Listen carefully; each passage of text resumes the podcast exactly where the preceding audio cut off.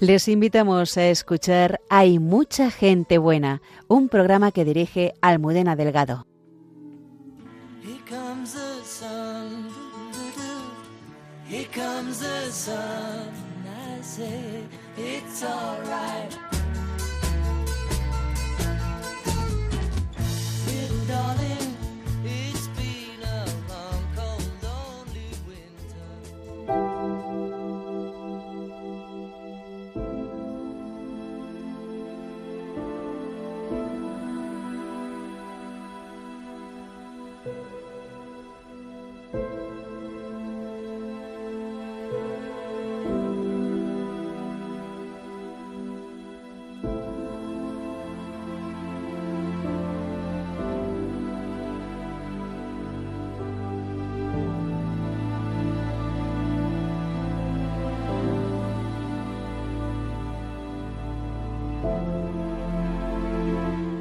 Esta noche la psicóloga Alejandra Vallejo Nájera nos ayudará con sus reflexiones a afrontar los retos de este nuevo año desde la serenidad y la paz.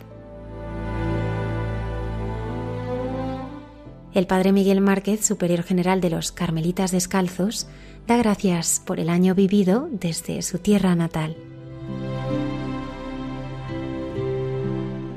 Hace 800 años San Francisco de Asís realizó el primer Belén Monseñor Alberto Rollo, promotor de la fe en el Dicasterio para la Causa de los Santos, nos ayuda a vivir lo que sucedió en aquella noche que tiene eco cada Navidad.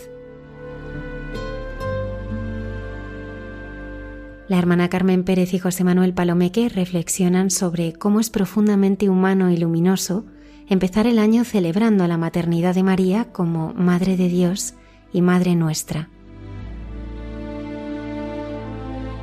Todo el equipo del programa queremos desearos feliz Navidad. Muchas gracias por acompañarnos.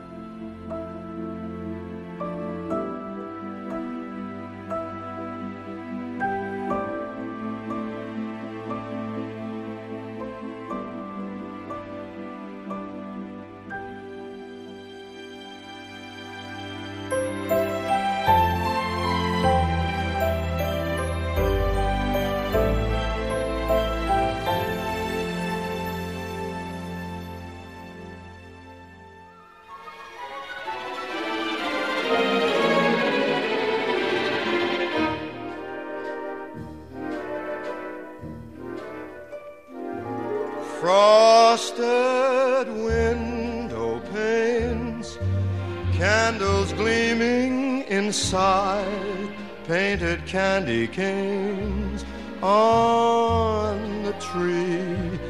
Santa's on his way. He's filled his sleigh with things, things for you and for me.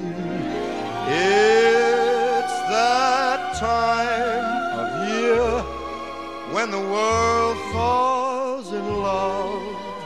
Every song you hear seems to say, Merry Christmas. May your New Year dreams come true. And this song of mine in three quarter time wishes you and yours the same thing too.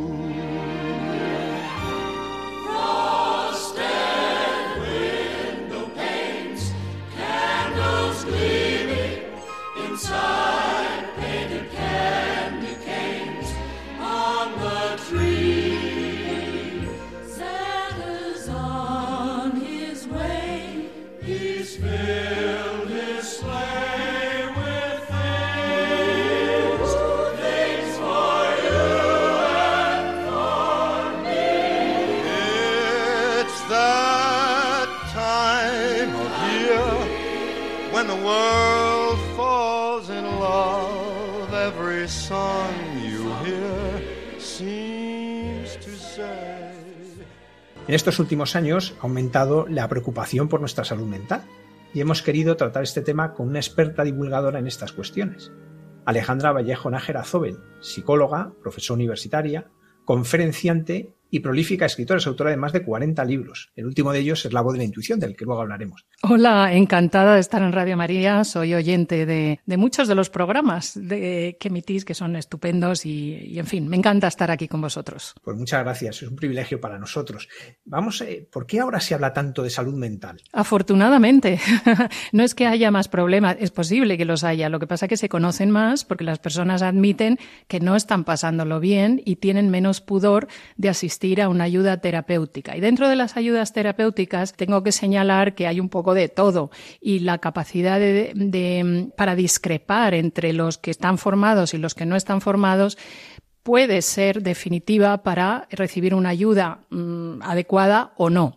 Por ejemplo, estáis vosotros, los sacerdotes, que habéis hecho una labor, no siendo exactamente la vuestra, pero muchos eh, problemas de, de salud mental tienen que ver con la sensación de soledad, la sensación de aislamiento, la sensación de sentirse apartado, separado, y, el, el, hecho de tener un interlocutor que sea un sacerdote, como sois vosotros, muchas veces ya soluciona la sensación de estar en comunidad, de pertenecer a un grupo, de conocer a otras personas con ideas y creencias afines. O sea que hacéis una labor fantástica. Yo creo que el desafío para vosotros es distinguir cuando la persona simplemente tiene un estado de sufrimiento debido a, pues eso, a una sensación de aislamiento y de soledad o verdaderamente tiene una enfermedad mental, en cuyo caso ya es que el cerebro está sometido a unas aleaciones químicas que trascienden lo que la persona puede pensar y razonar. Vosotros os enfrentáis a sí a un problema para el que no sé si estáis muy preparados, aunque espero que sí, que es el histerismo religioso, esta devoción desmesurada donde hay que distinguir si la persona se cree en la luz y los demás están condenados por no pensar y sentir como ella. Entonces, bueno, pues ahí también tenéis una labor importante que realizar. Y luego en el mundo de las terapias hay también muchas distinciones. Los hay eh, profesionales muy formados. La, carrera de psiquiatría es una carrera de medicina larguísima que dura más de 10 años. La de psicología lo mismo, o sea, no dura eh, la formación, la licenciatura tanto tiempo y sin embargo nosotros estamos estudiando continuamente. Pero luego ha venido el coaching que en, un sentido cubría un espacio que no cubría la psicoterapia, porque estaba enfocado para lo que tenía que haberse quedado en el ámbito empresarial. Entonces, esos entrenadores ajenos a la estructura de la empresa podían hacer de mediadores. Pero claro, es que se han metido también en un tema que no les corresponde, sin saber nada de comportamiento humano, deciden ayudar a las personas o dirigirlas o, plantearles cuestiones que no les corresponden. No obstante, a la gente le da menos vergüenza o le da menos apuro decir que asiste a un proceso de coaching antes que ir a psicoterapia porque todavía, aunque cada vez menos afortunadamente, se da la sensación de que si necesito ir a un psicólogo, a un psiquiatra, es que no estoy estable emocionalmente y esto me va a traer muy malas, eh, bueno, va a traer mala fama en la empresa que igual me pueden despedir porque creen que estoy inestable emocionalmente. Igual estás eh, inestable emocionalmente, pero precisamente la terapia, la buena terapia te va a ayudar a reconducirte rápidamente, porque afortunadamente ahora que vemos el cerebro tenemos unos tratamientos rapidísimos. Me refiero, por ejemplo, a una fobia, al caso de una fobia, ¿no?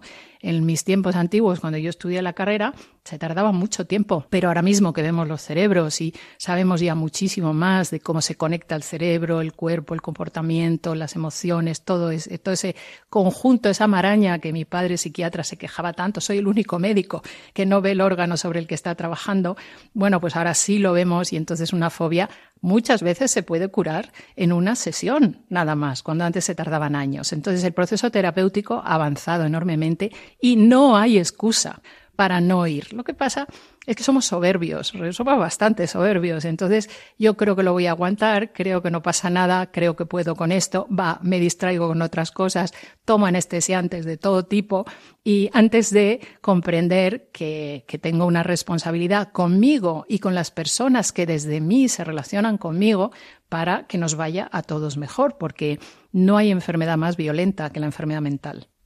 ¿Se ha deteriorado la salud mental o es simplemente esto, que tenemos una conciencia más clara de su importancia. Las dos cosas. Tenemos una conciencia más clara, pero también estamos viendo en el ámbito de la salud mental la intolerancia a la frustración. Es decir, a veces es una excusa estupenda, porque ahora resulta que también en redes sociales los influencers, la gente famosa, ya va contando que tiene este o el otro o el siguiente problema. Entonces, a veces se utiliza también como bandera y para que otro asuma una responsabilidad que le toca a cada uno. O la buena psicoterapia es aquella que indica a la persona que acude a pedirte, bueno, a, desahogarse, a contar qué le pasa, mm, pero el terapeuta nunca asume una responsabilidad que no le corresponde. Por supuesto, ni entra a juzgar ni a valorar la, calidad humana de la persona que tiene enfrente. Yo particularmente asumo que todos somos hijos de Dios y, procuro ver a Dios en todas las personas, pero a veces las personas pues sufren unas condiciones devastadoras que las tiene agotadas y que no, no saben hacia dónde dirigirse. Siempre pongo el ejemplo en clásicos a los futuros terapeutas que eh, la persona que tenemos enfrente muchas veces se siente metida en un pozo, en un pozo de porquería que le llega hasta la nariz. No sabe cómo salir de ahí. ¿Qué vas a hacer tú? ¿Te vas a tirar al pozo y le vas a empujar desde abajo? Y así, de paso, os morís los dos. O desde fuera vas a indicarle a, la persona dónde está la salida y qué tiene que hacer para salir pero la persona que tiene que funcionar y tiene que encontrar esa salida es quien está en el pozo. Eh, actualmente, como la intolerancia a la frustración está servida porque la vida va muy rápida, retribuciones inmediatas, el placer, de la conquista se ha perdido. La conquista en todo eh, lo que tiene de perseverancia, de esfuerzo, de tesón, de entender que sí, que no y que jamás. Bueno, todo esto se ha diluido mucho. Eh, estamos en una sociedad ahora mismo enferma de narcisismo donde las personas han olvidado quiénes son y solo creen que son lo que les refuerzan a través de las redes sociales. Estamos casi en la primera época de la historia en la que uno puede mentir mucho y resulta que recibe eh, información positiva del entorno diciéndote, es verdad, es verdad, eres un grande, eres un triunfador y llega un momento que, que no te das cuenta de la cantidad de marrones que tienes en tu forma de ser, la cantidad de sufrimiento que infringes a los demás con tu comportamiento. En fin, es todo un totum revolutum, no obstante, eh, y a pesar de todo, el comportamiento humano es maravilloso, sobre todo cuando las personas tenemos voluntad de cambio a mejor y ganas de poner de nosotros lo que haga falta para que nos vaya mejor, no solamente en el ámbito de la búsqueda de placer, que esa es otra de lo que está pasando ahora, sino en la propia responsabilidad de qué puedo hacer para irme puliendo como persona. Y esto eh, yo siempre lo comparo con un bonito jardín. El jardín no crece solo, no, no, hay que cuidarlo. Em, hay inclemencias del tiempo que condicionan el que una persona haya trabajado en ese jardín y se le estropee porque viene una tormenta, un granizo o lo que sea. No obstante, el jardinero siempre está pendiente, siempre está cultivando su huerto. Bueno, pues ese huerto somos nosotros, es nuestro comportamiento y qué importante que lo cultivemos, abonándolo bien, cuidándolo, podándolo soltando aquellas cosas que ya no sirven, que están putrefactas.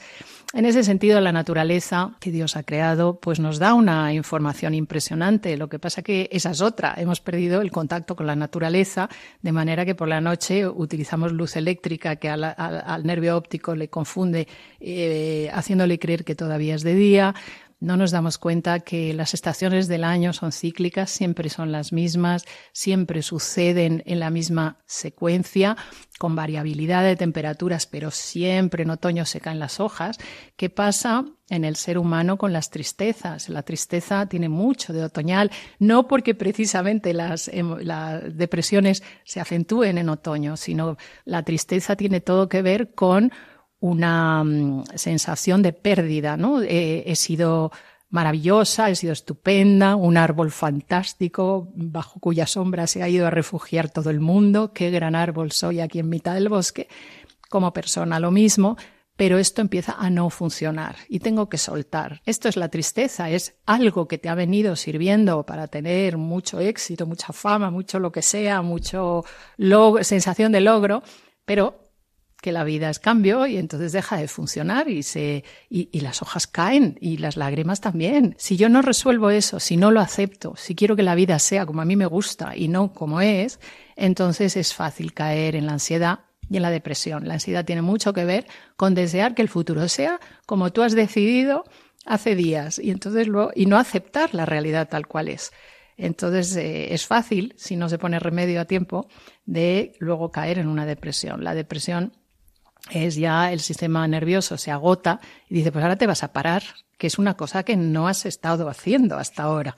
Y cuando te paras, como no te has cultivado, no te has cuidado, hay, hay depresiones, eh, hay depresiones químicas, no voy a entrar en eso, y hay depresiones más que justificadas en un momento determinado con la pérdida de un ser querido, con tragedias terribles por las que, pruebas muy, muy grandes por las que pasan algunos seres humanos. No voy a decir que una depresión es caprichosa porque no lo es nunca. Es más, quien lo ha padecido eh, asegura desear cualquier otra enfermedad antes que esa, ¿no? Pero fíjate lo que pasa en la depresión. En la depresión, mm, la persona se grita a sí misma parece que no hace nada porque está en la cama y no se quiere ni levantar, ni peinar, ni vestir, ni salir a la calle. Pero en, ese, en esa mm, muerte en vida casi, lo que está haciendo su cerebro, su mente, es gritarse y agredirse a sí misma, a la propia persona. Y se va a gritar y agredir donde le duele, porque todos sabemos dónde nos duele, pues ahí es donde nos damos, en una depresión. ¿Cuál es eh, la medicina mejor para eso? Es gritar, porque te estás gritando, pero en lugar de gritarte para adentro, grita para afuera. Entonces dirás, madre mía, bueno, pero se puede gritar hacia afuera de dos maneras. Una de ellas es gritar, agredir, chillar y, violentar a todo lo que tiene alrededor. Y otra manera, mucho más eh, maravillosa, en mi opinión, es cantar. Cuando uno canta, levanta, echa los hombros hacia atrás, cambia la postura, se oxigena adecuadamente, y emite un sonido que es música. Entonces eh, es maravilloso poder cantar y yo invito a todos los que nos estén oyendo que si pueden hacerlo, participen en un coro, porque cantar en un coro es la mejor medicina antidepresión que existe. Vas a estar empastando tu voz, o sea, acordándola con otras voces, vas a estar en una proyección común, para algo y para alguien, vas a mejorar tu memoria, vas a mejorar tu capacidad de escucha, vas a mejorar tu postura, vas a mejorar tu oxigenación y te va a evitar caer en una depresión. O sea, son todo ventajas. Alejandra, junto a todas estas cosas que nos has dicho, hay una que, bueno, yo no sé si sabes que dicen que a los de Madrid nos reconocen cuando vamos a una cafetería porque pedimos el café y la cuenta. Así. ¿no? no, sabemos esperar. Pero es verdad que, por lo menos en las grandes ciudades, y me da la impresión que ya en las pequeñas, vivimos muy aceleradamente, ¿no? Y de hecho, eh, cosas que en teoría nos tendrían que ayudar a desacelerar, nos están convirtiendo en otros aceleradores, las redes sociales, el teléfono, la permanente disponibilidad. ¿Cómo nos está cambiando y afectando esta forma de vivir en la que parece que nunca hay pausa? Eh, entre otros, bueno, se ha acelerado mucho la depresión, se ha acelerado mucho la ansiedad, el estrés, el estrés cursa con rapidez y es la antesala de la depresión. Eh, cuando ya vamos escapando de todo, pido el café, pido la cuenta y ni disfruto el café porque lo estoy tomando sin darme cuenta de cómo sabe, si está rico, si no, si prefería la leche más fría, más caliente, sin leche, sin, en fin. Yo, que me estudio el cerebro humano, pienso que va a haber un problema con el aprendizaje. Todo proceso de aprendizaje requiere atención, requiere observación, requiere silencio, requiere pausa, requiere entender para qué estás aprendiendo eso, requiere motivación y todo esto requiere pausa, requiere tranquilidad. De ahí que el anhelo más grande de prácticamente todas las personas que dicen estar sufriendo, el anhelo más grande, lo que quieren conseguir, ya no es que la pareja que les ha dejado vuelva, ya no es que el hijo que suspende aprueba, apruebe, ya no es, es conseguir tranquilidad, conseguir paz. Y conseguir tranquilidad y paz es muy fácil. O sea, como son muy fáciles otras cosas, porque Casi todos sabemos lo que hay que hacer. Hay que pisar el freno, pero hay que saber y aceptar entrar en silencio. Entonces, ahí vamos, el silencio. El silencio en la sociedad de ahora, donde hay ruido continuamente en todas partes, entre, en las ciudades por lo menos, Entres al sitio que entres, siempre está la música atronadora, donde la gente habla a gritos, porque si no, no hay una conversación. Yo soy de las mm, pesadas que cuando entro en un sitio digo, pero ¿por qué tienen, además de los gritos que ya hay aquí entre los comensales, ¿por qué tienen esta música de fondo? Que a lo mejor cuando no había clientes antes de que llegaran tenía sentido, pero ahora mismo no tiene ninguno. Ah, no se puede quitar, ¿no? Entonces el sistema nervioso está alteradísimo porque necesitamos reposo. Hay gente que a la hora de dormir duerme con una radio, duerme con ruido a la hora de entrar en su casa, que es su refugio, que es el lugar de tranquilidad donde uno puede descomprimir y descomplicarse la vida. Se pone todos los aparatos emisores de ruido para no sentirse solo.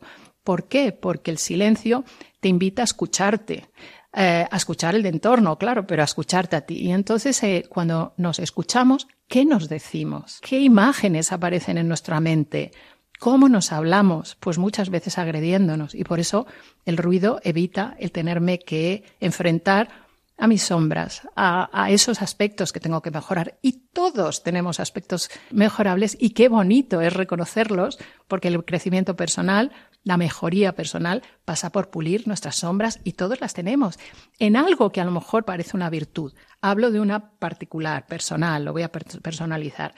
Yo considero que soy una persona perseverante, ¿no? Eh, me marco un proyecto, falla, al principio yo sigo y sigo. Bueno, en principio podría parecer que eso es una virtud, pero qué fácil es caer en la tozudez, qué fácil es obsesionarme con eso y dejar de atender a mi familia, a mis hijos, porque yo y mi problema y mi objetivo que no se está cumpliendo, qué fácil es empezarme a enfadar porque no suceden las cosas como las tenía planteadas, qué fácil es incurrir entonces en el perfeccionismo, esa utopía que no es real, o sea que todos nosotros, por ejemplo, pues la familia, ¿no? Pues en principio ser una persona familiar, en principio está muy bien, pero si solo te dedicas a la familia, nada más que a la familia, ¿qué pasa? Y, te sientes útil tanto en cuanto solo atiendes a tu familia, ¿cómo vas a dejar volar a tus hijos? Es que a los hijos hay que darles raíces y alas. Entonces a lo mejor no les estás dando alas, a lo mejor todo lo quieres gestionar y controlar tú y entonces vas a sufrir mucho y de hecho sufres con el nido vacío porque no disfrutas el que tus hijos con las raíces suficientes están empezando a desplegar las alas. Eh, y al, al centrarte absoluta y totalmente en la familia, quizás estás desatendiendo otras cuestiones que también son importantes, como por ejemplo el autocuidado. Todos nosotros necesitamos una parcela para aprender cosas que nos interesan, que nos gustan, no te imaginas cuántos alumnos tengo en la universidad que son de mi edad y que estudiaron otra cosa, que han decidido trabajar en otra cosa, pero ahora, con más de medio siglo de vida, que es lo que a mí me asiste, y, a ellos también dicen, pues ahora voy a estudiar psicología, porque siempre, o historia, o lo que sea, ¿no? Eh, pues muy bien, muy bien. Entonces, si te has dedicado solo a tu familia, pues no te das permiso para hacer esas cosas, porque incluso a lo mejor a tus propios hijos no les gusta porque se han acostumbrado a tener a su madre o a su padre continuamente pendientes de ellos y, sol, y recogiéndoles la habitación donde han dormido, aunque los niños tienen ya 30 años. Alejandra, si a uno le duele la cabeza, normalmente se toma un analgésico. Si te duele varios días seguidos y no se te pasa, uno sabe que tiene que ir al médico. ¿Qué indicadores nos indican que tenemos que acudir a un profesional, a un psicólogo o es más, a un psiquiatra? Y aquí también habría que distinguir entre psicología y psiquiatría. Eh, somos bastante diferentes em, y, yo lo he tenido siempre muy presente porque, claro, soy hija y nieta de psiquiatra, pero yo no estudié, yo no estudié medicina, entonces yo sé muy bien distinguir la cuestión. Los eh, psicólogos trabajamos con el sufrimiento cuando ese sufrimiento está condicionando el comportamiento condicionándolo sin llegar a la enfermedad. Cuando ya ha llegado a una enfermedad donde la persona es irreductible al razonamiento lógico, y esta es la clave, porque en, el, en el ámbito de la psicoterapia psicológica tiramos mucho del razonamiento, ayudamos a la persona a razonar y la persona razona, porque viene para eso, ¿no? En la maraña, en la confusión del lío que tiene, porque el problema que le atenaza no le permite ver las soluciones, bueno, somos personas inteligentes y entonces la terapia ayuda a la persona a encontrar las salidas, las posibilidades.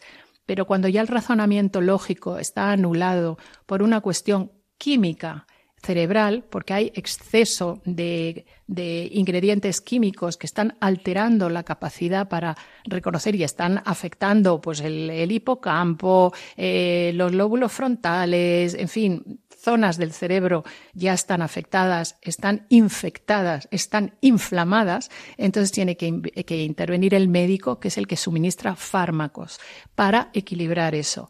Entonces muchas personas dicen, uy, yo no quiero fármacos. Bueno, no quieres fármacos, pero luego se los estás pidiendo a la vecina, eh, te lo está dando el cuñado, eh, opiáceos y, benzodiazepinas, y te lo tomas porque te lo está dando tu vecina o tu cuñado y, y te parece que eso es normal, mientras que no vas al médico que es el que sabe las proporciones químicas que se te han desajustado y cómo volverlas a ajustar. Después de que está la persona estabilizada químicamente, entonces intervenimos nosotros para ayudar a la persona a integrarse otra vez en su vida cotidiana. ¿Por qué? Porque mientras la persona está prisionera de una enfermedad mental, se ha hecho tanto daño a sí misma y ha hecho tanto daño a las personas que le quieren que mm, cuando uno se empieza a recuperar, uff, no se atreve a volver a, pedir perdón, no se atreve. Y entonces ahí entramos nosotros para que se atreva y para decir qué tiene que hacer para evitar recaídas. Vamos a un ejemplo concreto. Ahora se habla mucho de la ansiedad. ¿no? Una persona, ¿cómo descubre que eso que le está pasando es ansiedad? ¿Y en qué momento es algo en lo que recurre un psicólogo o uno se da cuenta que tiene que ir un poco más allá y acudir a psiquiatría? Hay, hay, mm, a ver, el estrés es la antesala de la ansiedad, como he dicho. El estrés cursa con rapidez. Entonces la persona salta de una cosa a otra, entra en pensamiento obsesivo con algo en particular, em, eh, no remata nada, está mirando continuamente redes sociales o internet, pero no lleva a cabo ningún proyecto en concreto. Cuando llega de trabajar o cuando acaba de trabajar, en lugar de hacer un ejercicio físico, importante hacerlo, pero un ejercicio físico bueno para la salud, lo que hace es salir a la calle a correr como si, como si le persiguiera un tigre, para hacer tiempos. La persona lleva un reloj que le marca los récords que ha hecho a cada segundo, o sea, eh, el buscar marca continuamente, el buscar eh, eso, eso busca, es un escapismo, eso no, no tiene ningún sentido, ¿no? Pero la mayoría de las personas mm, que hacen eso se creen todopoderosas, se creen que van a aguantar, se creen que haciendo ese tipo de ejercicio físico se van a cansar y se cansan y por lo tanto pueden dormir, pero, pero duermen porque están agotados, pero a las tres, cuatro horas se van a despertar y no van a dormir ya más. Y la cabeza va a 200.000 y les dan ataques al corazón. Estamos viendo mucho ataque al corazón entre personas de 40 a 45 años, que no tiene ningún sentido, pero es por eso, porque llevan una vida donde están físicamente muy parados mirando una pantalla de ordenador continuamente y cuando se mueven, se mueven, como digo, como si les persiguiera un tigre, a marcar récords o salen el fin de semana a subirse un puerto de montaña en una bicicleta, ¿no? Entonces eso es una paliza para el cuerpo hay que pararse ahí y decir de qué estoy huyendo realmente, de, de, dónde, pero cuesta mucho hacerlo. ¿Por qué? Porque nos hacemos adictos al estrés sin darnos cuenta. La, hay una adicción a la adrenalina, por tanto, toda recuperación de ese estrés pasa por un proceso de desprogramación que funciona como los procesos es más suave, pero vamos, podríamos compararlo con un proceso de desintoxicación de una droga. Si no se pone remedio, entonces el sistema nervioso dice, crack, ahora te paras y entonces aparece la ansiedad. La ansiedad suele aparecer con bloqueo mental, suele aparecer con parálisis del cuerpo, no te apetece eh, hacer nada, es la antesala de la depresión, por tanto, pero la cabeza va a 200.000 y está muy proyectado en el futuro, viéndolo siempre negro y preocupante.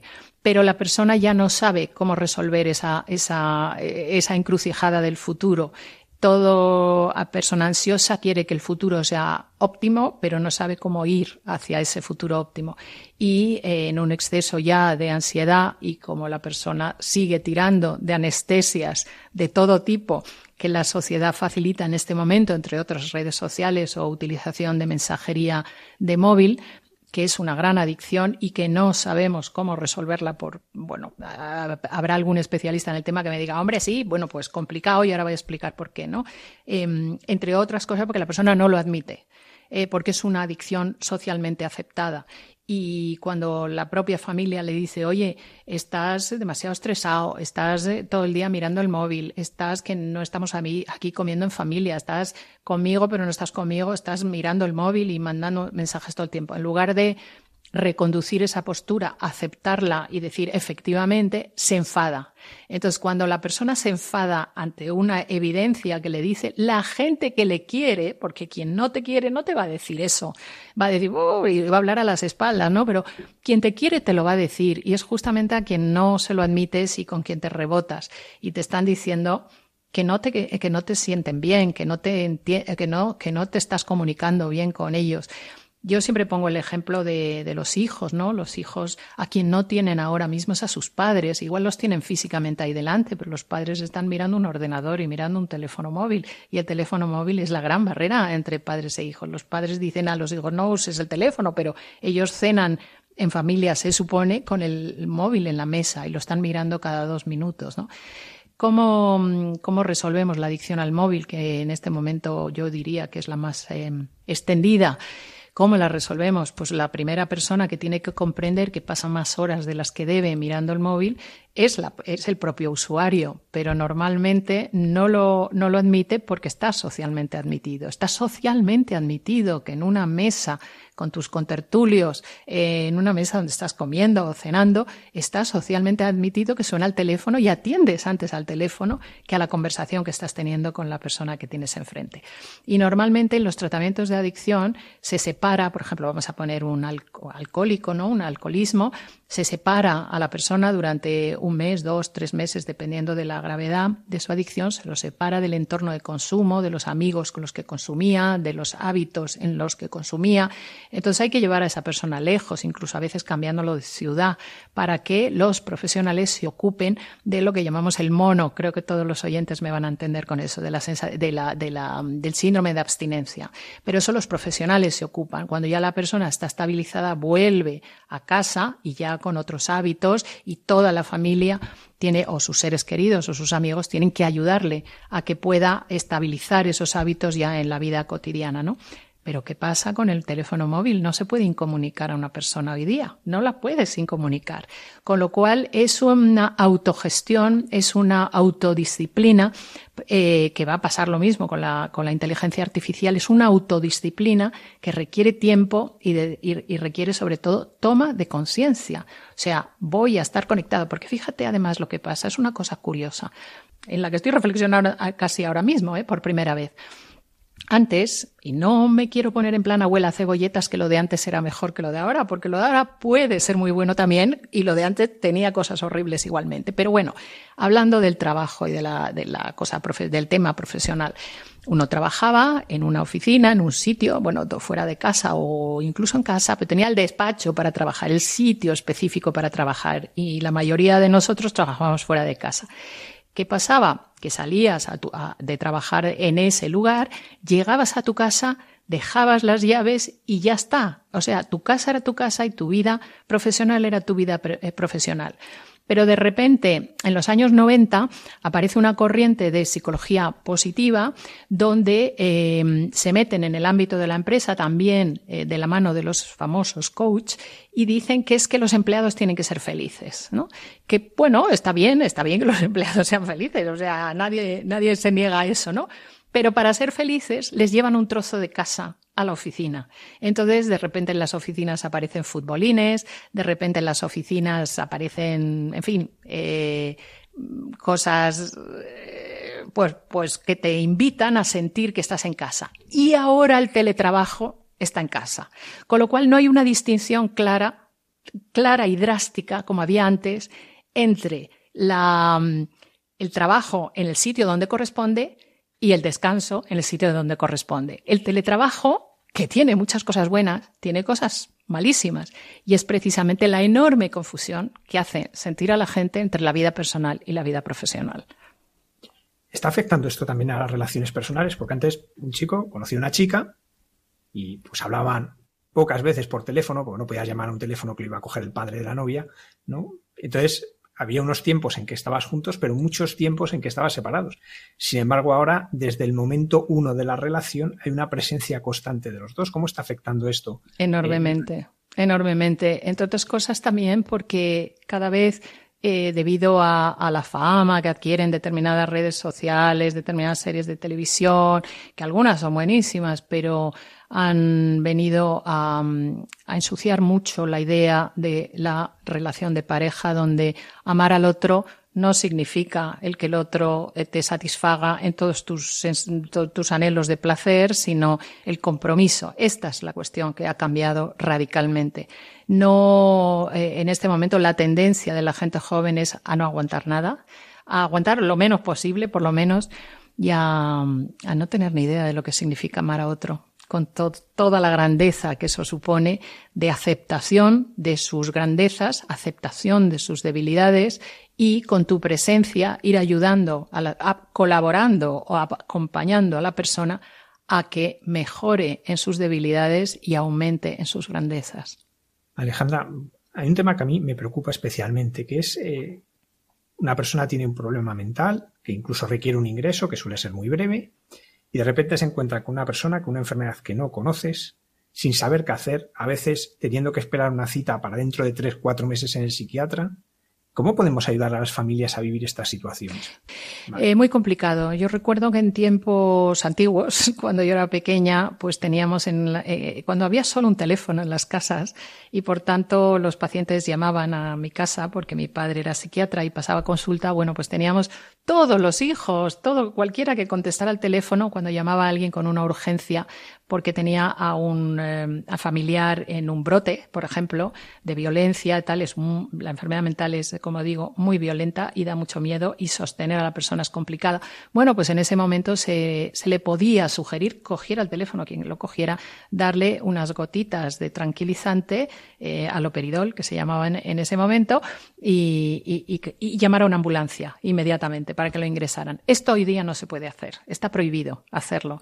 De manera que es el propio paciente es una cosa muy perversa, porque es el propio paciente adulto, a no ser que se esté agrediendo claramente, en cuyo caso hay que llamar a la policía, en primer lugar, o esté agrediéndose a sí mismo, esté agrediendo a otros. Eh, muchas veces la, víctima agredida es la madre, el padre, es alguna persona muy cercana que en ese momento no se puede exactamente defender ni estar llamando a la policía, con lo cual la intervención en este caso de los vecinos es fundamental llamar a la policía y es la policía la que tiene que actuar llamando a los servicios sanitarios adecuados y esa persona es ingresada inmediatamente. Entonces, en casos extremos resulta que es más fácil, aunque es muy dramático vivir esa situación en, en un hogar, en una casa, eh, pero es más fácil. Lo difícil es un trastorno bipolar, que es crónico, que es permanente, donde la persona pasa de la depresión más profunda a la euforia, que es el momento más peligroso, porque es donde la persona comete imprudencias temerarias, eh, sin que la familia esté preparada para, para esos cambios bruscos. Lo complicado es una depresión profunda, lo complicado es una adicción. Eso es lo complicado, porque el adulto tiene que hacerse responsable de su propia curación y de pedir hora al, médico pertinente o pedir hora a los servicios y luego la familia le puede acompañar. Alejandra, una realidad es que, por ejemplo, una persona le detectan cáncer y, encuentra un gran apoyo, una gran red social, se encuentra muy apoyado por la familia, por los amigos. Sin embargo, con las enfermedades mentales, por desgracia, no suele suceder así, todo lo contrario. Se produce generalmente un gran abandono y un gran sentimiento de quedar apartado de todo.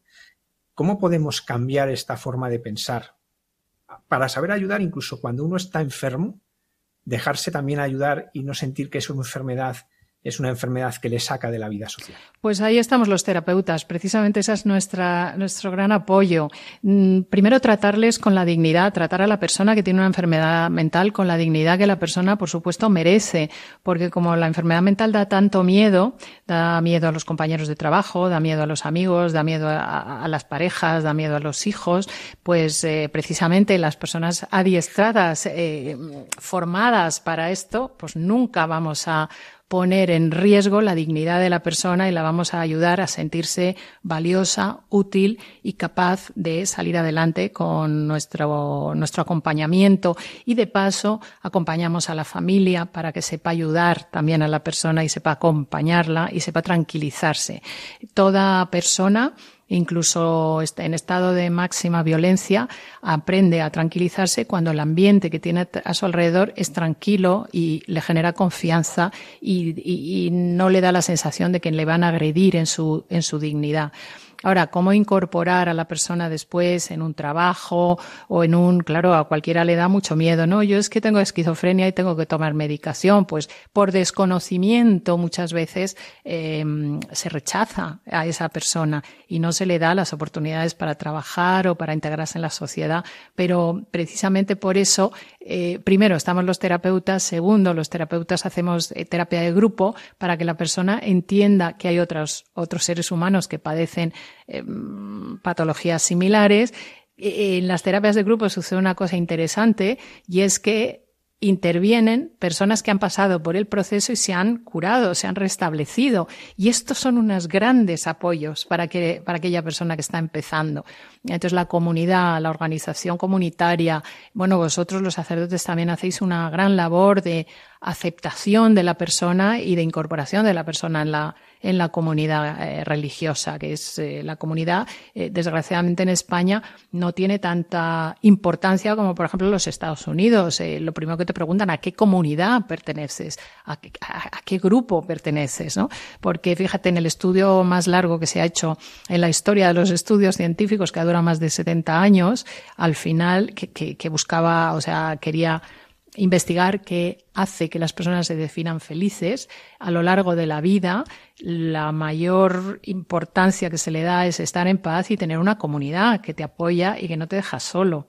Eh, bueno, pues vosotros ahí hacéis una gran labor, los terapeutas estamos para eso. Alejandra, vamos a hablar un poco más de tu vida personal y especialmente me gustaría hablar de tu padre, una persona a la que yo admiro mucho.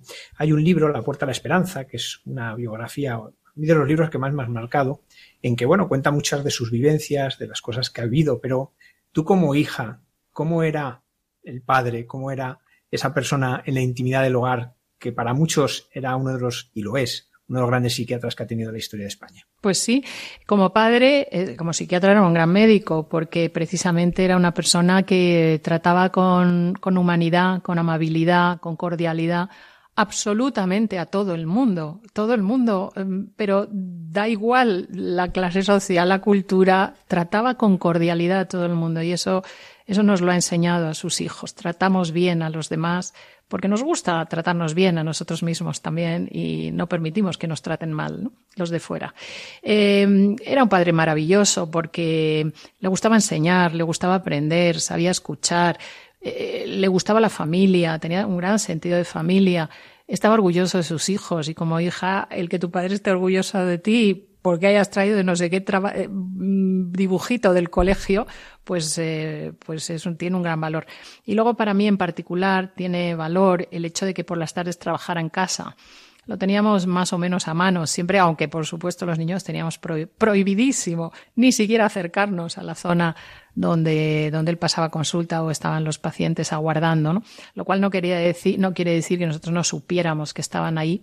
Y yo me recuerdo de niña, que he escrito un artículo, escribí un artículo sobre ello, porque claro, en mis épocas antiguas, ser hija de un psiquiatra era un problema. Uno podía ser hija de, un médico que te abría la tripa o que, te, que te ponía inyecciones, pero de un psiquiatra eso era raro y existía la creencia falsísima de que los psiquiatras terminaban tan locos como sus pacientes. Bueno, pues yo tuve que, que vivir esa fama en el colegio y estaba, era compañera de colegio de, de Alicia López Ibor, que, que, era la otra rama también, y las dos decíamos, madre mía, qué tal.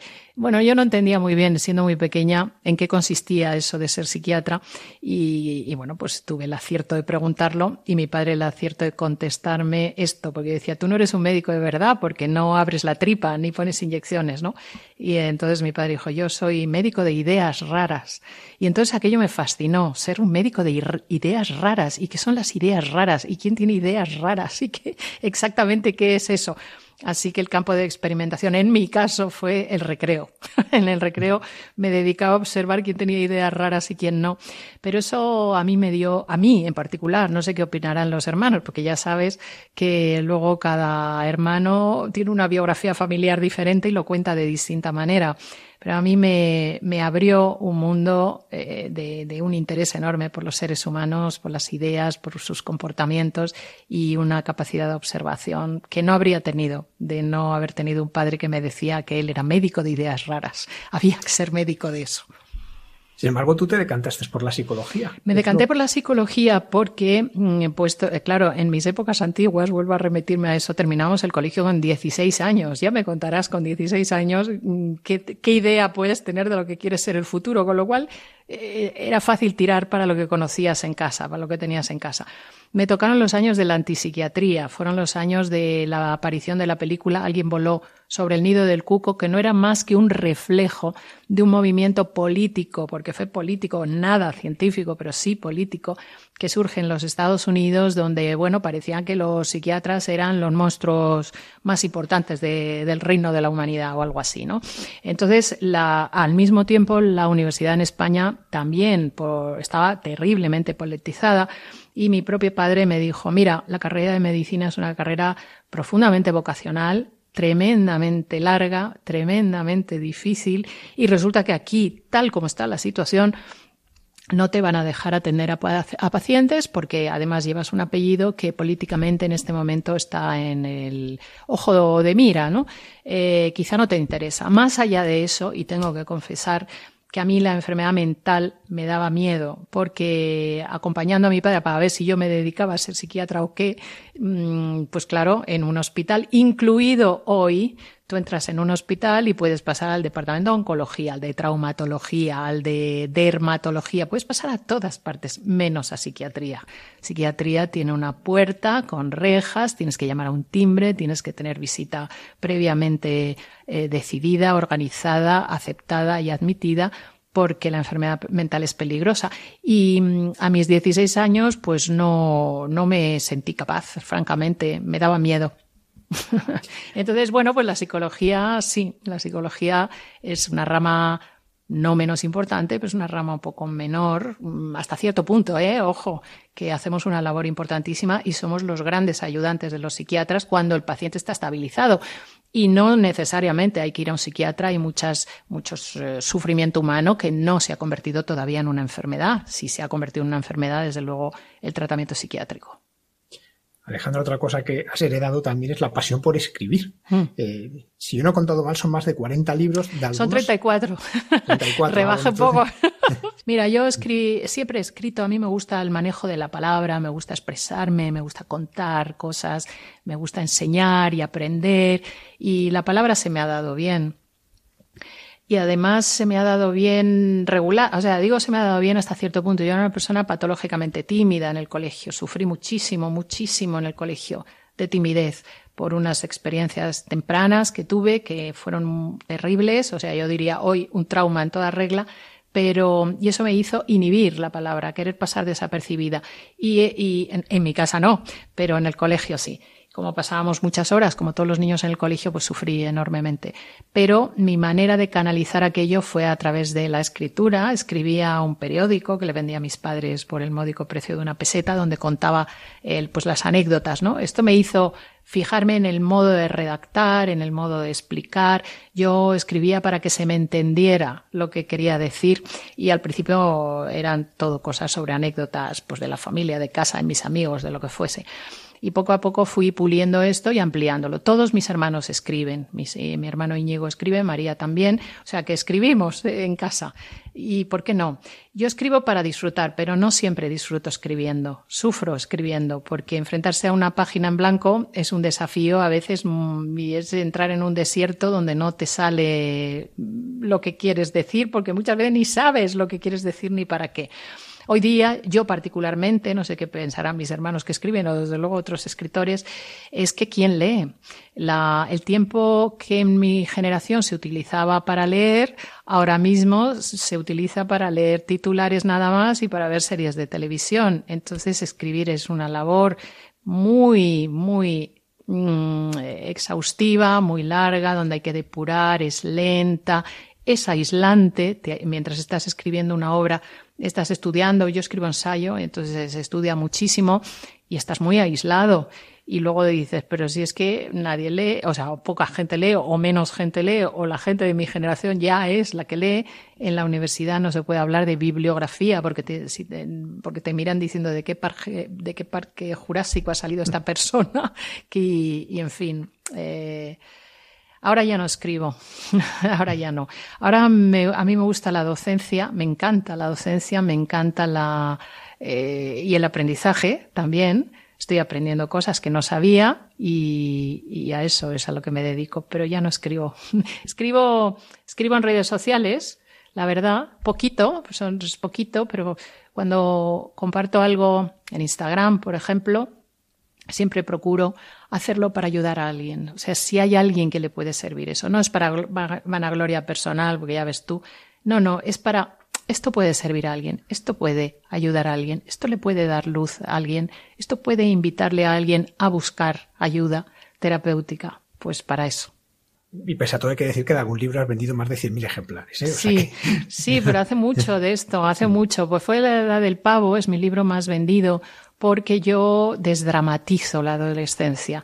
Eh, yo lo escribí cuando mis hijas estaban en la edad del pavo, entonces yo ostentaba el, título de la madre más horrible de España, pues como creo que muchas madres de hijos adolescentes, pues sin embargo entendía perfectamente toda la zozobra, toda la convulsión hormonal, física, mental y eh, emocional que pasan los hijos y que es necesario que se vayan teniendo ese distanciamiento psicológico, no, no, o sea, ese distanciamiento para buscar sus propias alternativas. Desplegar las alas es difícil y ellos lo hacen en la adolescencia, lo que como madre o como padre tienes que estar muy atento a que no incurran, no, o sea, a haberles mejorado muchísimo la autoestima antes de los 11 años para que sepan decir que no a todos los dragones con los que se van a encontrar en la adolescencia. La edad de pavo tiene una edad que es empezar a los 11 años, cosa que pilla a los padres muy desprevenidos porque se creen que todavía son niños pequeños. Bueno, pues son niños que llevan 11 años siendo niños muy pequeños. A partir de ese momento les interesan más los amigos y lo que pasa fuera de casa que lo que pasa en casa. Por lo tanto, lo que no hagamos antes de los 11 años para eh, mejorar su autoestima, para que aprendan a decir que no, para que elijan bien a sus amigos. Es importantísimo que los hijos tengan amigos antes de los 11 años para, para eso, para, para, enfrentarse a todos los desafíos a los que les va a obligar a enfrentarse la vida a partir de esa edad.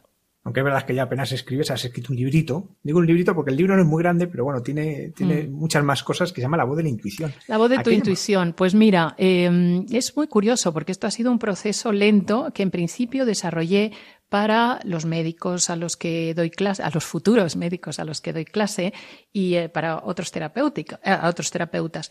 Yo fui alumna de un neurocientífico muy, que a mí me gusta muchísimo, que se llama Antonio Damasio. Entonces es el primero que tira de una frase atribuida, insisto, atribuida a Einstein. No he visto, en todas las búsquedas que he hecho, no he visto dónde Einstein afirma esto pero bueno, se le atribuye y en cualquier caso es precioso. se dice que Einstein decía que la intuición es la gran maestra y la razón es su siervo. Y que qué pena que en la sociedad actual se rinda tanto tributo al, al siervo y se hayan olvidado del maestro bien. Pero claro, la ciencia esto lo tiene que demostrar y entonces Antonio Damasio entra con sus famosos marcadores somáticos, que ahora voy a explicar lo que es. Según eh, Antonio Damasio, uno de los mejores neurocientíficos del mundo, las emociones no se expresan con palabras, tienen un canal de información previo que es el cuerpo. El cuerpo avisa, se te acelera el corazón, se te dilata la pupila, te pones a sudar, en fin, esos marcadores que están reflejados en el cuerpo, que dan noticia de la parte emocional que está activada en un momento determinado. Bien, para, para desarrollar este experimento hace el siguiente, la siguiente propuesta. A cada individuo que se, que se prestaba a este experimento le ponen en una mesa que tiene cuatro mazos de cartas. Eh, levantando unas cartas en lugar de otras, la persona tenía que decidir cuál es el mazo ganador, en el que se ganaba más dinero. Pues igual en un mazo se ganaba dinero muy rápido, pues se perdía en menos rápido, pero en mayor proporción, etcétera. Había alteraciones diversas sobre, sobre el asunto, ¿no?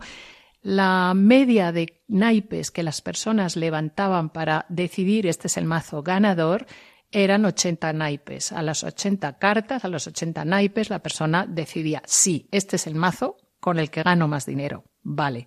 La intuición lo sabía a las 10 cartas, a los 10 naipes. Había 70 naipes de diferencia entre cuando el cuerpo te estaba avisando de que esta es la solución adecuada y luego la razón que te, que te estaba zumbando ahí tiempo y esfuerzo para finalmente confirmar algo que la intuición sabía de antemano. Todo este es el estudio de, que está documentadísimo y está publicadísimo de Antonio Damasio. Pero claro, yo me dedico al estrés y el estrés es eso que sucede en cuanto la, intuición te dice esta puede ser la salida y finalmente el resultado que confirma que esa era la, salida. En el proceso la persona se equivoca mucho, mete mucho la pata, mmm, oscila, lo duda, no duerme, en fin. Y digo, ¿por qué no me centro en este periodo entre los 10 naipes y los eh, 80 naipes. Y empiezo a pensar, ya se me hace un totum revolutum en la cabeza, y empiezo a pensar en eh, ¿para qué voy a hacer esto? Entonces lo voy a hacer para ayudar a las personas a resolver problemas porque en definitiva a los alumnos que en la universidad es a lo que se van a dedicar profesionalmente, es decir, ayudar a las personas a, reducir, a, re, a resolver sus problemas. Y me planteo una lista de 40, porque voy a, a hacer un inciso ahora mismo, ¿qué diferencia hay entre la intuición y la prevención? porque muchas veces las personas lo, lo, confunden, ¿no? La prevención te marca el límite, la intuición te marca las posibilidades. Esa es la diferencia.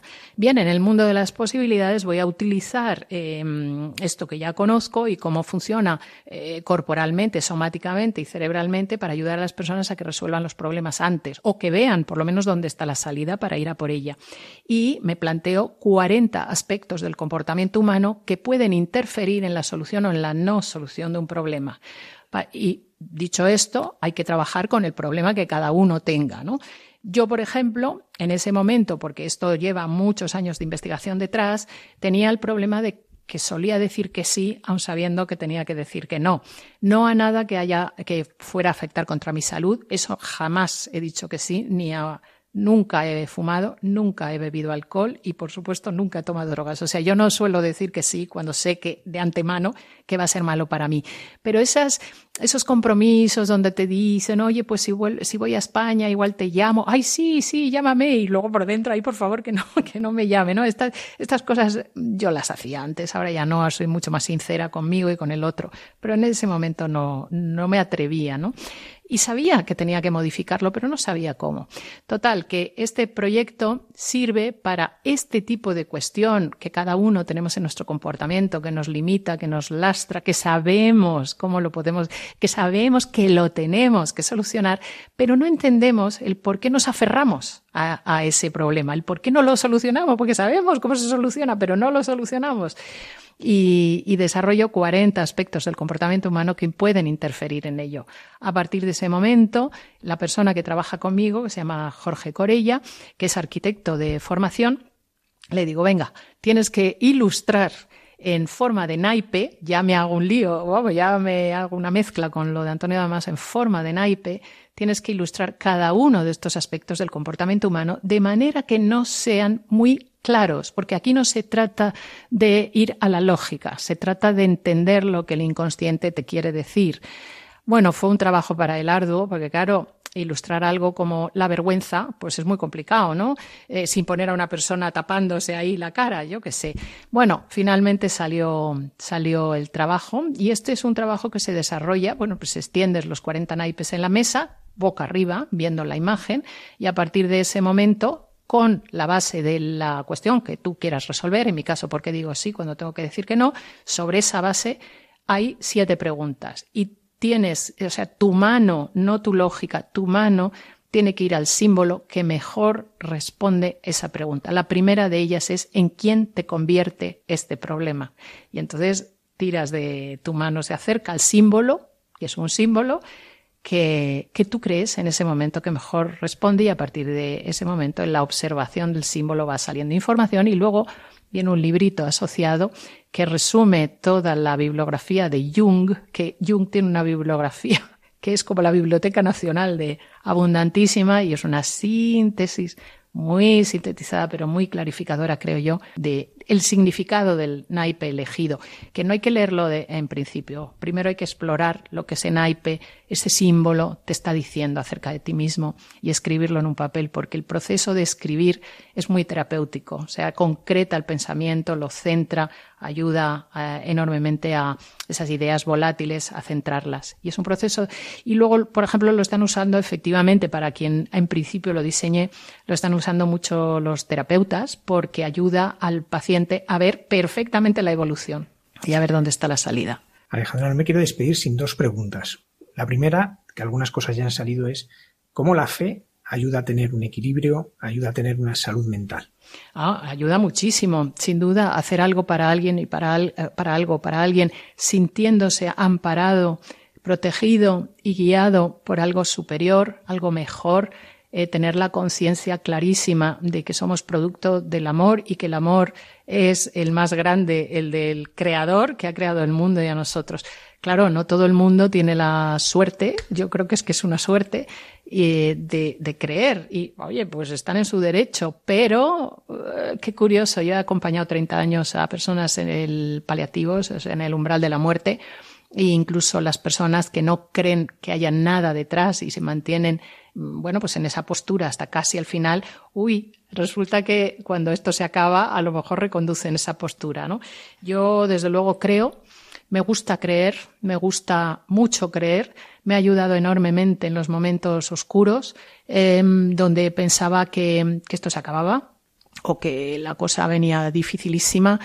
A ver, también hay unas edades, ¿no? En, los estudios científicos que se han hecho, eh, ha sido muy curioso hasta los 50 años se establece cuáles son las cinco cuestiones, parámetros, ambiciones, deseos, sueños eh, que las personas tienen y cambian mucho a partir de los 50 años. La espiritualidad, la fe, la religión, el sentido de la trascendencia, ni entra en, en, los primeros 50 años en muchísimos casos.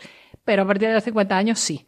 O sea que es que la vida es la rueda de la vida, nacemos puros, nacemos puro amor, lo vamos, vamos perdiendo esa sensación a lo largo de la adolescencia, la juventud, donde nos centramos mucho más en conseguir cosas que alimentan nuestro ego, pero a partir de la Edad Media, qué curioso que dices, y ahora que tanto tengo, ahora tengo una familia, tengo una casa, tengo un coche, en la mayoría de los, eh, tengo las comodidades, abro el grifo y sale agua, me puedo duchar, eh, hay servicios sociales que me atienden las enfermedades, pero qué mal me encuentro, qué vacío me encuentro. Y es cuando a lo mejor las personas se abren a otra cosa.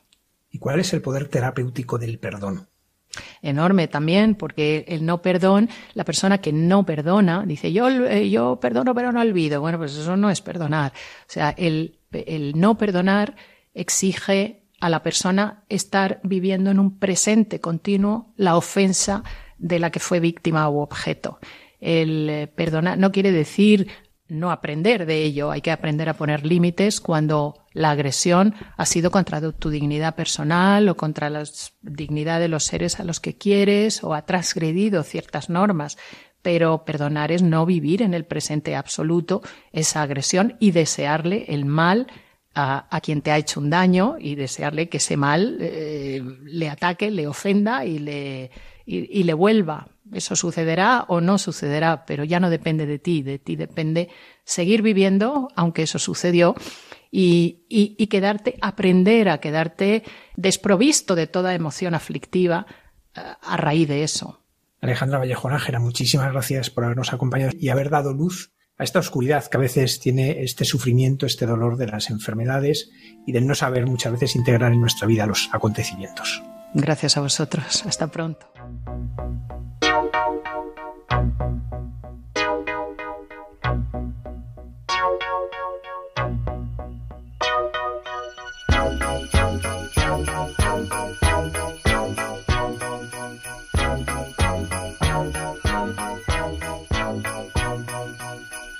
The mood is right, the spirit's up.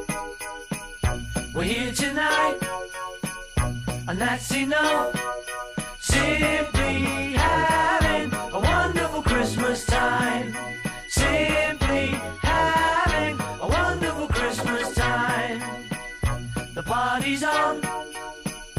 feelings here that only comes this time of year. Simply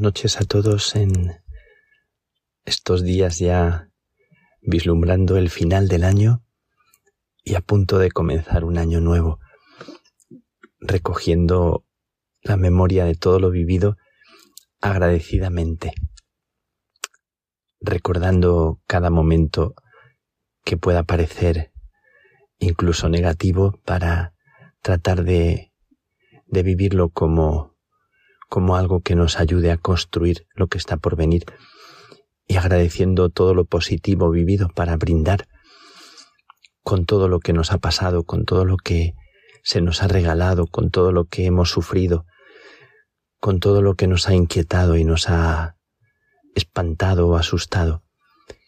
Todo el año nuevo para ponerlo ante el corazón de, Dios, para ponerlo en el, en el cofre que ofrecemos pensando que, que la vida siempre nos, nos ofrece un paso más para, para ir enderezando, encaminando, reorientando la vida.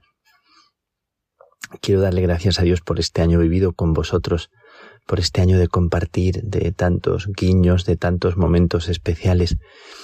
Quiero dar gracias porque el espacio que ofrece la radio y también los mensajes enviados compartiendo me han hecho agradecer también esta comunidad silenciosa que formamos en la escucha, en el silencio, en esta sensación tan tan bonita, tan especial de bendición mutua.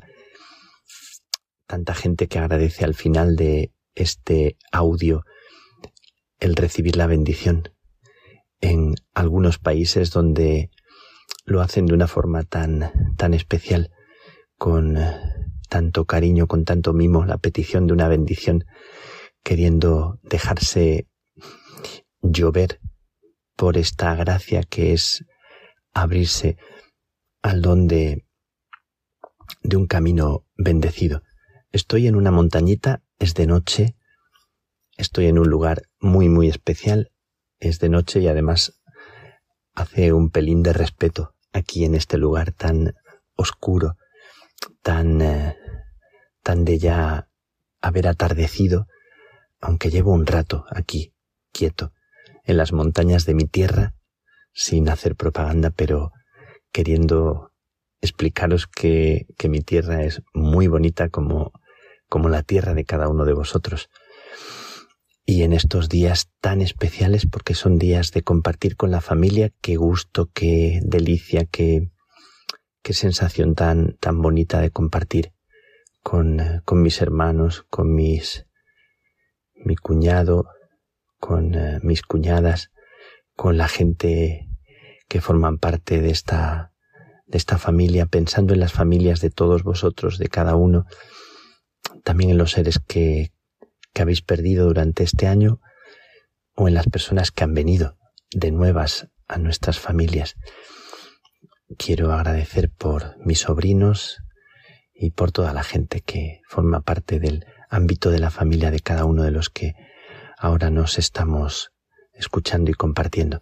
Desde estas montañitas al lado de una ermita, que es la Virgen del Puerto, una Virgen que está alimentando al niño, creo que alguna vez hemos compartido, una Virgen muy tierna, em, una Virgen que está sentada y que, y que recuerda la vida que se alimenta en este misterio de la Navidad en el que estamos, misterio de la humildad de Dios, misterio de un Dios que se hace pequeño, que se hace menesteroso para ser cuidado, para ser sostenido, enseñándonos el camino de la sabiduría.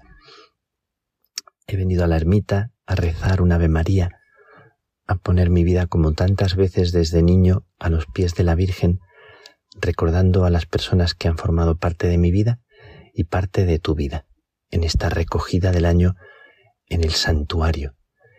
Y todos tenemos un santuario al que íbamos de pequeñitos, todos tenemos un santuario que está como en el centro de nuestra memoria y de nuestro corazón. Todos tenemos como, como un manto de la Virgen bajo el que nos refugiamos al amparo, como dice la oración, al amparo y bajo la protección de María. Desde este lugar, aquí, en esta parte del Valle del Jerte, en lo alto de, de la ciudad de Plasencia, hago una bendición, recogiendo en esta bendición a la ciudad que tengo abajo, que brilla en la noche, y también la ciudad, el pueblo, el lugar donde habitas tú que me estás escuchando en cualquier rincón del mundo. He vivido estos dos días que llevo aquí con una sensación muy bonita de siempre de retorno a la memoria de los orígenes.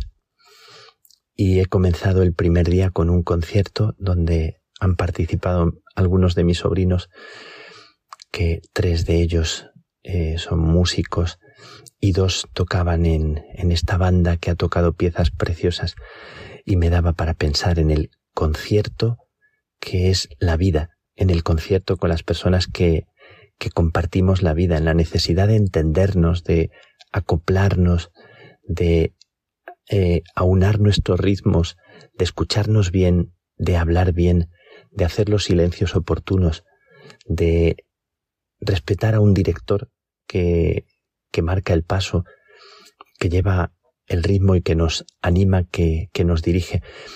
Me daba para meditar mucho estar allí en el teatro viendo el concierto y viendo cómo valoraba a cada uno de los músicos y cómo cada uno de los músicos tiene su papel. También los que tocan el mismo instrumento, cómo se acoplan entre ellos, cómo se sintonizan y cómo afinan sus instrumentos a la vez en los momentos de descanso.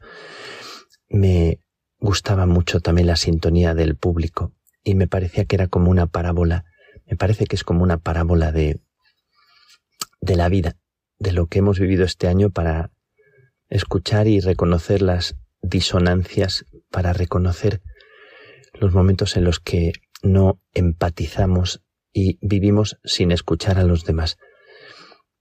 Y recuerdo siempre que es fundamental para, para la música y, y para el caminar de la vida, como para el que predica, como para el que habla, mirar y escuchar con las personas con las que está hablando para escuchar a los que le están recibiendo y que su discurso sea un discurso con el eco de la escucha de los demás. Pues recordando también aquello que decía Teresa de Jesús, que este concierto querría yo que tuviéramos los que al presente nos amamos en Cristo. Esta página, ese momento tan especial del libro de la vida de Santa Teresa en el capítulo 16, el número 7, donde dice que este concierto se basa en, en buscar juntos la verdad, en desengañarnos, en agradar a Dios y en, y en dejar que nos miren de fuera para ayudarnos a hacer verdad en nuestra vida. Me gusta mucho. Creo que ya alguna vez he, comentado con vosotros este pasaje, ese parrafito pequeño que es como una perla. Eh, somos amigos para caminar en la verdad, para desengañarnos, ese es el concierto que quería Teresa de Jesús y que ahora se me recuerda aquí en este concierto, en este momento de Navidad al llegar justo a casa. en el teatro de toda la vida, en el teatro Alcázar.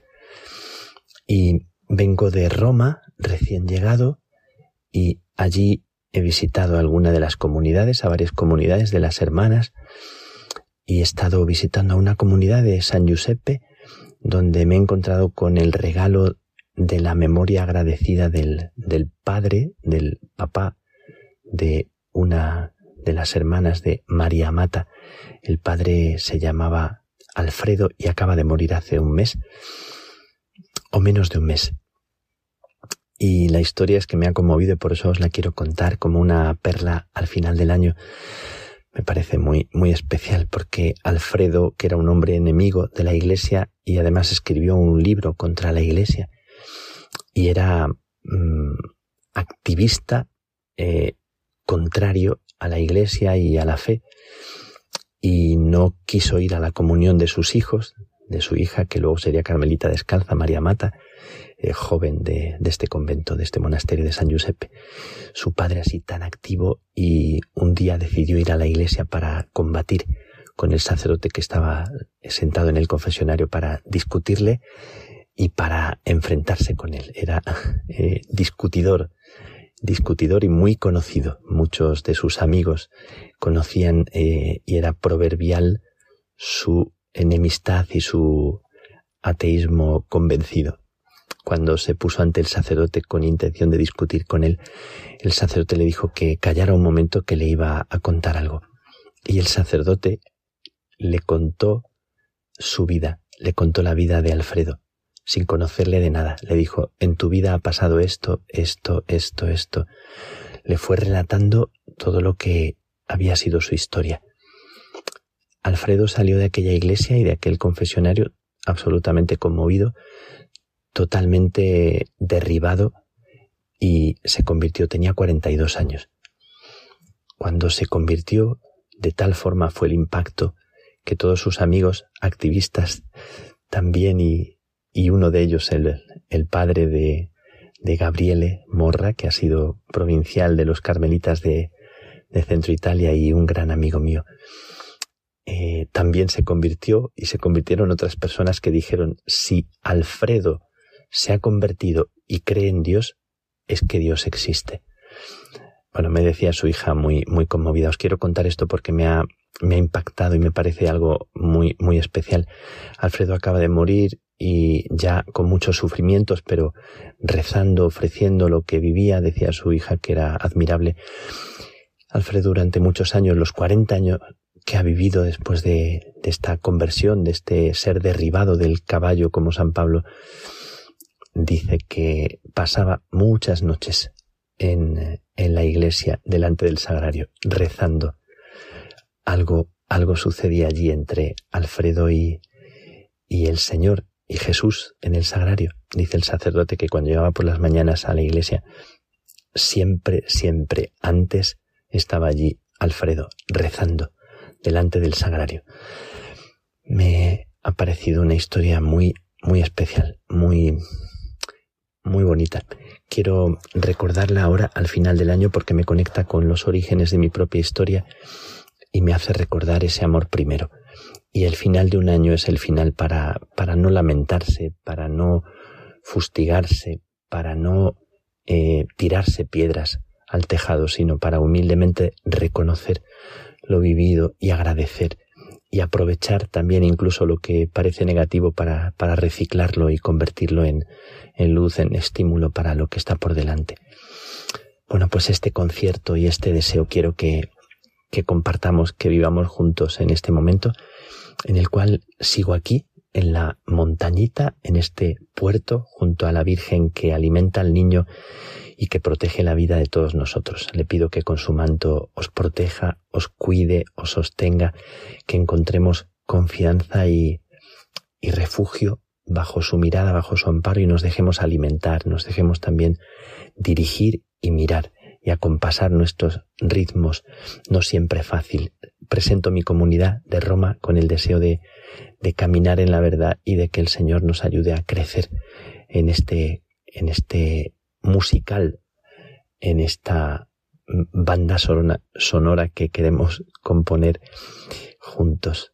le pido al Señor que te bendiga, que os bendiga, que este final del año estemos aunados pidiéndole a Dios que nos conceda lo que más necesitamos, lo más importante, que nos abra los ojos del corazón, que, como decía el cántico de hoy de la misa de Simeón, ahora te han visto mis ojos, ahora puedes dejar a tu siervo irse en paz, porque mis ojos han visto a tu Salvador.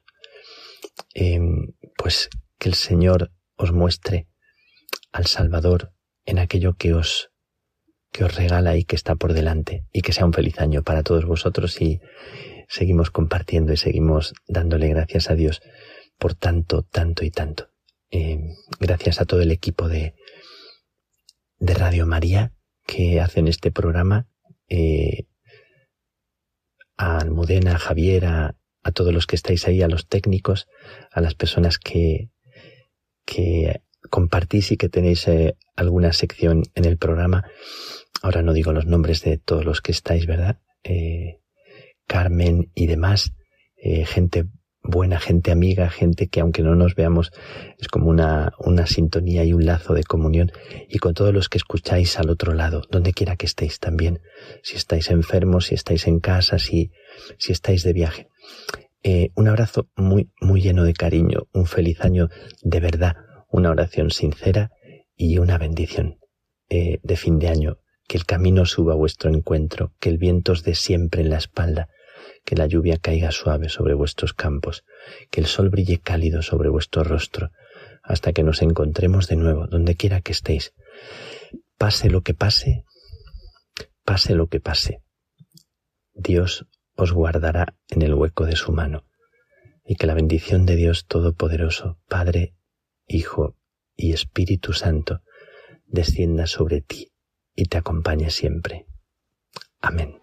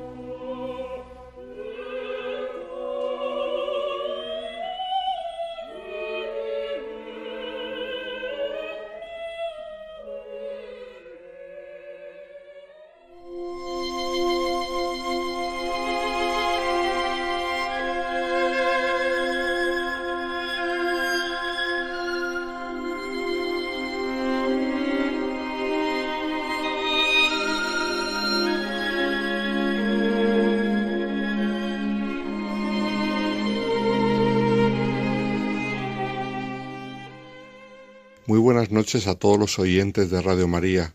En este año 2023 que ya se va acercando hacia su final y de modo especial en estas fiestas de Navidad, la Iglesia ha conmemorado un centenario hermoso, pues hace 800 años San Francisco de Asís realizó en la localidad de Grecho, a pocos kilómetros de Rieti, en la región italiana del Lacio, la primera representación de la Natividad de Jesús.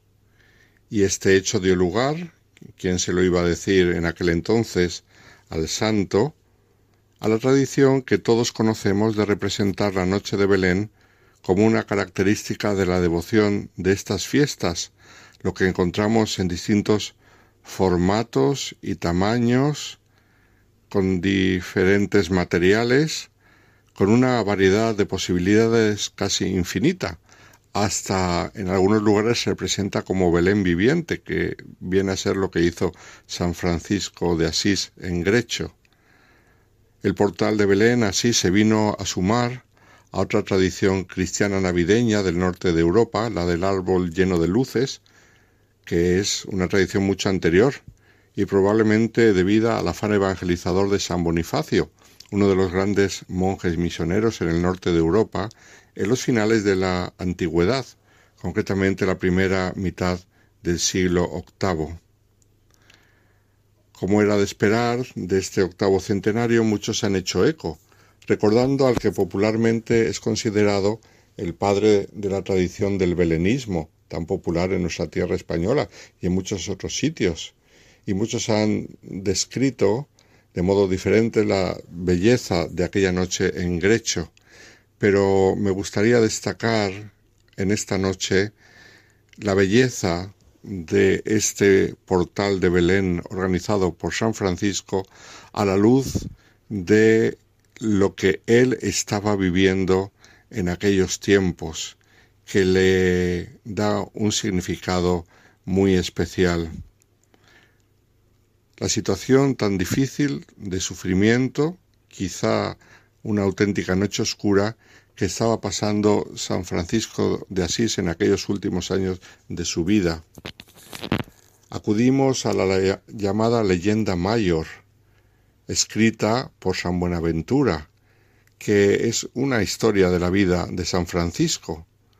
Y este nos relata cómo en el año 1212, Francisco, movido por el deseo de emular con el fuego del amor el glorioso triunfo de los santos mártires, intentó en dos ocasiones embarcarse a tierra de moros, concretamente hacia Siria y luego a Marruecos. Sin embargo, la providencia divina tenía planes distintos, ya que ambos intentos resultaron fallidos.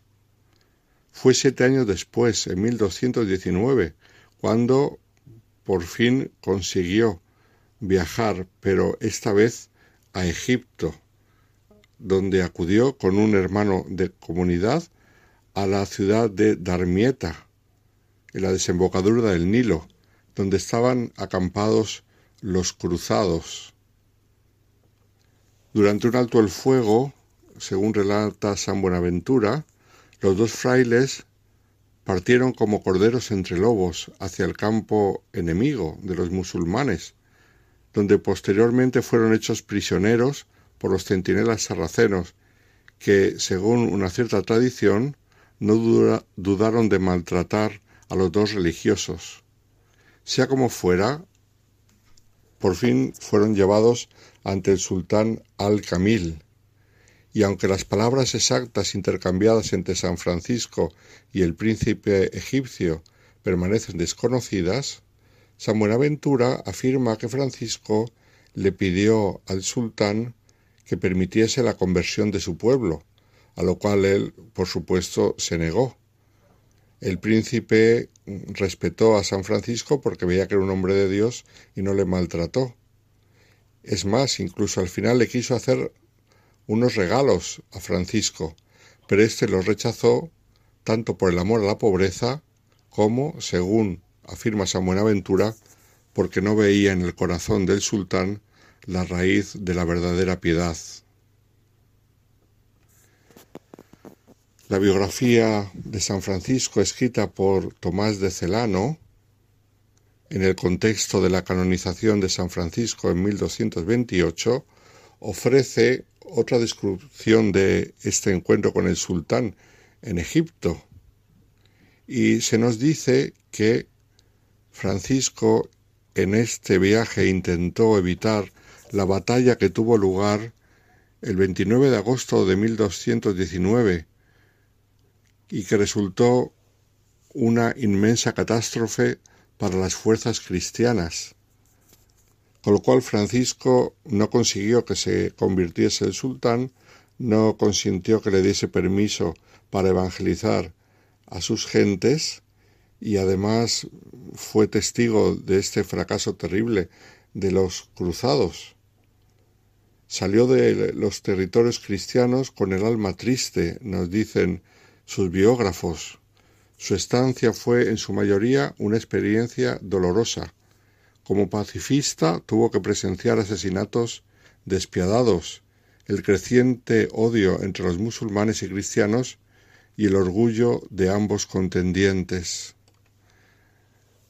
Nuestro santo volvió a casa probablemente a final de la primavera del 1220 y lo hizo por varias razones que dictaban la necesidad, externas e internas. Por un lado, estaba enfermo. Parece que en el viaje había contraído la malaria y otras infecciones que lo habían debilitado mucho. Pero la causa principal no fue esa, sino que durante su ausencia los religiosos que él había fundado, los hermanos menores, los franciscanos, originarios, porque luego ya se separaron con el tiempo, pero aquellos primeros seguidores de San Francisco, que habían aumentado ya mucho en número, habían introducido algunos cambios en las costumbres de vida que él les había dejado. Estaban cambiando las costumbres que él había dictado para los franciscanos y por lo tanto estaban traicionando el carisma original. La situación era muy delicada y la labor que se le presentaba no era fácil. De hecho, un biógrafo suyo afirma que entre la primavera del año 1220 y la del 1221 fue para Francisco un año terrible, intentando mantener la unidad de los frailes y el carisma original. No era una cuestión de que faltase el fervor, sino que el problema era otro. Algunos religiosos habían empezado a imponer a los demás prácticas ascéticas extrañas a las costumbres franciscanas. Así, los que él había dejado como vicarios donde su estancia en Egipto habían impuesto ayunos que no contemplaba la primitiva regla de los frailes, y esto había producido divisiones. Para empeorar las cosas, algún otro franciscano había empezado a hacer fundaciones mm, parecidas a los religiosos, pero que desvirtuaban el carisma también original. Parecía que quería incluso hacer una nueva orden, y había partido hacia Roma para solicitar la aprobación de la regla que él había escrito. Por último, se había esparcido el rumor de que Francisco había muerto en su viaje, causando un sentimiento general de inquietud. Por eso cuando llegó a Italia, de regreso, hubo gran alegría entre los hermanos, pero los problemas no eran pocos. Otras desviaciones del carisma empezaban a aparecer en otros lugares, y Francisco, débil por la enfermedad, sufría porque veía que no llegaba a todos los problemas. Esto le llevó a dirigirse por escrito al Papa Honorio II, y le pidió que le indicase a alguien para consultarle y que hiciese como las veces del Papa y le diese mm, consejos con autoridad. El Papa le señaló al cardenal Ugolino, que siempre había estado cercano a Francisco y que se convirtió en su consejero personal para las cuestiones de la orden, siendo de gran consuelo para el santo.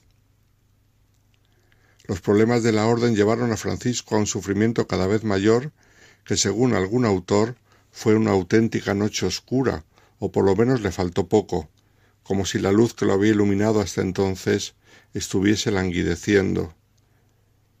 Sin duda este estado anímico acrecía su debilidad física también de la malaria y las otras infecciones, y todo esto le llevó, en el capítulo de los hermanos, celebrado el 29 de septiembre de 1220, a presentar su renuncia como ministro general de la Orden. Lo hizo, según unas fuentes, por humildad, pero otras añaden que también por la debilidad de su salud para poder gobernar aquella multitud de frailes. Y entonces dejó en el gobierno a un hermano, Pietro Cattani, y a su muerte fue sustituido por Fray Elías, el amigo y consejero de San Francisco desde el comienzo de la orden.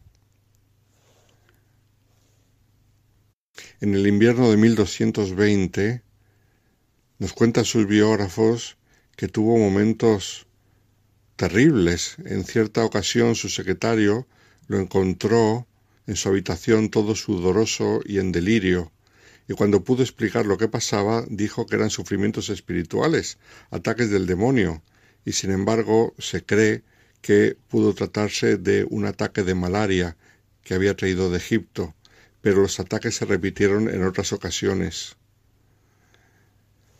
Veía que tenía que atajar las divisiones y las dudas acerca del carisma franciscano escribiendo una nueva regla, una regla más concreta, que explicase un poco la vida, lo que tenían que hacer, cómo tenían que vivir, porque hasta entonces solamente le había dado unas cuantas indicaciones. Por lo tanto, en los meses siguientes, hasta la fiesta de Pentecostés de 1221, Francisco trabajó en la regla con tal empeño que le salió un documento sin duda muy largo. Y no faltaron las críticas, sino que en el capítulo de ese año 1221 le llovieron las críticas de muchos hermanos, diciendo que faltaba consistencia y concreción en ese documento tan largo.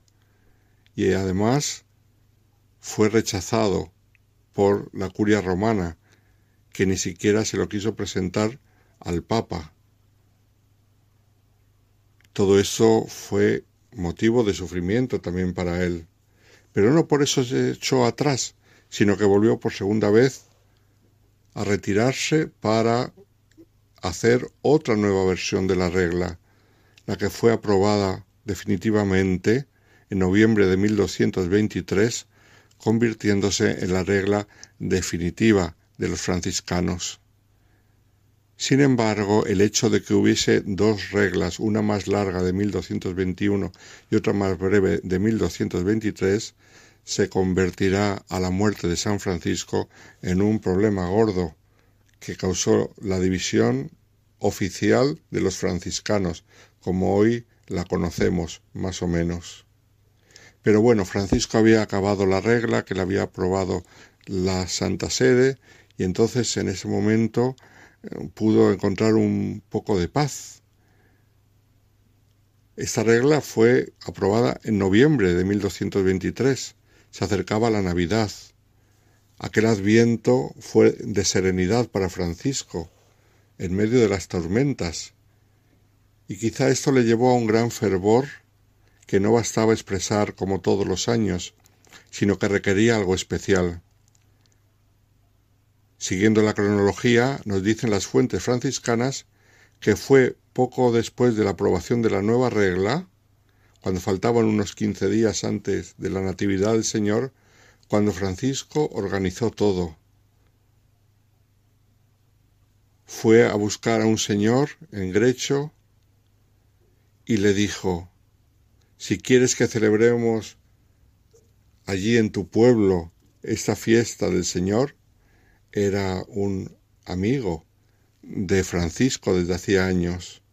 Pues date prisa en ir allí y prepara prontamente lo que te voy a indicar. Deseo celebrar la memoria del niño que nació en Belén y quiero contemplar de alguna manera con mis ojos lo que sufrió en su invalidez de niño, cómo fue reclinado en el pesebre y cómo fue colocado sobre heno entre el buey y el asno. Y eso es lo que hizo este amigo suyo de Grecho, fiel seguidor espiritual de Francisco, le preparó todo para que él pudiese celebrar de este modo especial la Navidad. Y entonces, aquella noche fue de gran alegría espiritual para Francisco, que las antiguas fuentes describen con tonos de luz y gozo, y por eso leemos lo siguiente. La noche resplandece como el día, noche placentera para los hombres y para los animales. Llega la gente, y ante el nuevo misterio saborean nuevos gozos. La selva resuena de voces, y las rocas responden a los himnos de júbilo. Cantan los hermanos las alabanzas del Señor, y toda la noche transcurre entre cantos de alegría. San Francisco estaba de pie ante el pesebre, desbordándose en suspiros, traspasado de piedad, derretido en inefable gozo. Iba vestido con la dalmática de diácono, que es lo que era Francisco. Sabemos que nunca se quiso ordenar sacerdote, probablemente por humildad. Se celebró el rito solemne de la misa sobre el pesebre y el sacerdote gozó de singular consolación. Fue una noche bien hermosa la de aquel 24 de diciembre en Grecho hace ochocientos años, y sin embargo para Francisco fue solamente un oasis en un largo desierto que todavía no se había acabado, pues le llevaría meses después a una de las experiencias más importantes y dolorosas de su vida, como culmen de su unión con Cristo crucificado. Estamos refiriendo al retiro que hizo en el monte Alberna en la cuaresma de 1224, en el cual, mientras rezaba, experimentó el inefable martirio de Cristo y sintió al mismo tiempo el ardiente flamear del amor. Sintió algo misterioso sucediendo en él. Las manos y los pies mostraban como clavos carnosos negros y en el pecho se había producido una herida sangrienta pero también sufría físicamente, debilitado por dolores viscerales y por la enfermedad en los ojos que casi le dejó ciego. Fueron los estigmas del Señor, un regalo de Dios, fenómeno místico, a la vez muy doloroso, no es nada placentero, sino lleno de dolor, que le acompañaron hasta su muerte, y como acabamos de citar también la ausencia de la vista, que la fue perdiendo poco a poco. Llegó hasta un punto de ceguera casi total, seguida de una granulación de la córnea, al cual se unía insoportable dolor de cabeza, insomnio y una total intolerancia a la luz, de modo que en cierta ocasión durante más de cincuenta días estuvo acostado en una pequeña celda oscura para resguardarse lo más posible de la luz. Durante este tiempo de los cincuenta días de dolor y de insomnio, el Señor lo consoló con el recuerdo del premio que le esperaba, y eso iluminó su corazón. Agradecido, compuso el cántico de las criaturas, la conocida alabanza al Altísimo por sus dones, también por la hermana muerte, que para Francisco estaba ya cerca.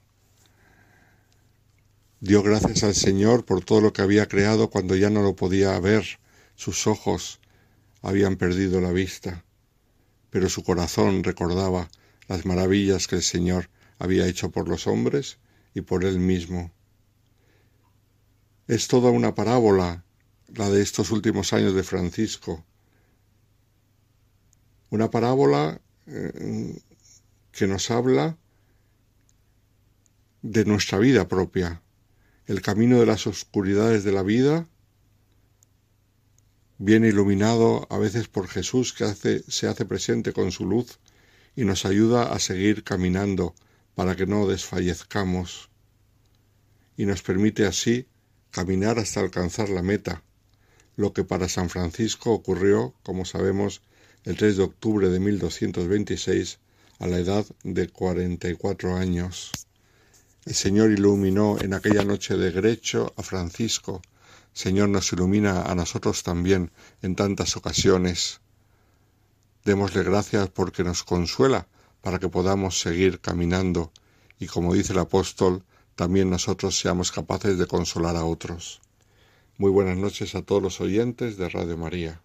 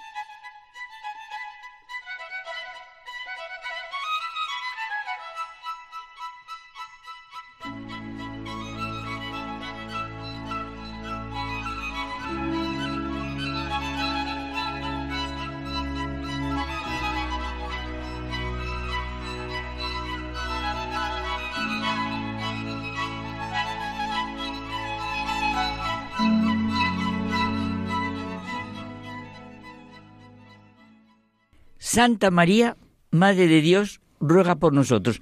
Así empezamos nuestro diálogo. Venga. Concentrado completamente. Es que tenemos a la puerta el Año Nuevo Civil, que los católicos empezamos con una gran solemnidad. Santa María, Madre de Dios. ¿Verdad, José Manuel? Es profundamente humano y profundamente luminoso cómo empezamos el año celebrando la maternidad de María como Madre de Dios y Madre nuestra. Ya sé, estamos pensando por la cara te veo que también el día 1 de enero es el Día Mundial de la Paz. San Pablo VI, el día 1 de enero del año 1968, se dirigía a todos los hombres de buena voluntad para exhortarlos a celebrar el Día Mundial de la Paz.